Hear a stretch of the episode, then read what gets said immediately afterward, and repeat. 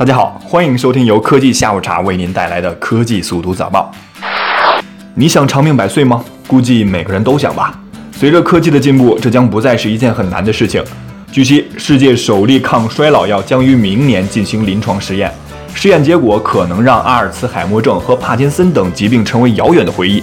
科学家现在相信，延缓人的衰老速度，并让他们健康的活到一百一十多岁，甚至一百二十多岁是有可能的。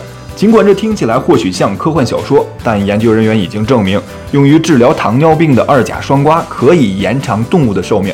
美国食品和药物管理局现在已经批准这项临床试验，以验证这种药物是否能对人产生同样的效果。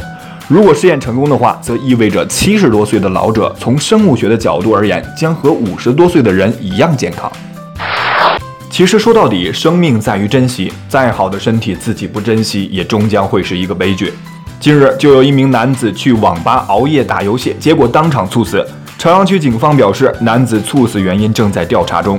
涉事网吧呢，位于朝阳区十八里店吕家营大街。据网吧工作人员介绍，当天上午九点半左右，网吧老板在店内巡视时，发现一名男子躺在电脑前，脸色很差，怎么叫他都没有反应。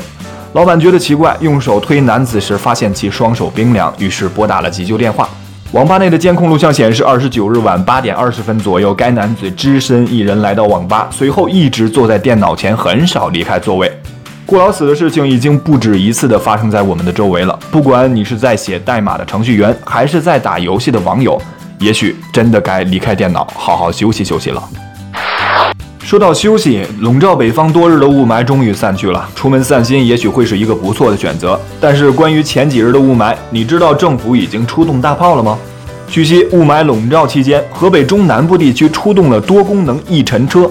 该车车尾处安装了一门可旋转的炮筒，其实呢就是一个喷射口。水箱中的水经过雾化后，经高压风机鼓吹，由炮筒喷出。喷射出的物流最远可达六十米，最高达二十米左右。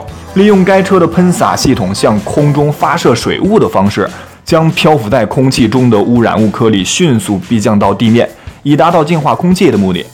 不过，有网友评论，这虽然是一种可行的除雾霾方式，但是毕竟治标不治本嘛，节能减排才是硬道理啊。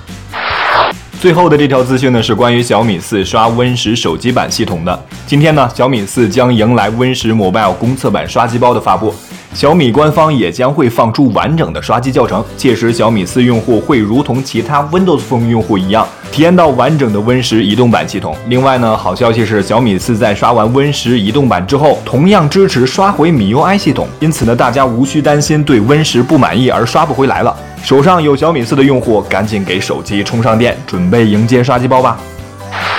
好了，今天的科技速读早报就到这里了，感谢您的收听，我们下期节目再见。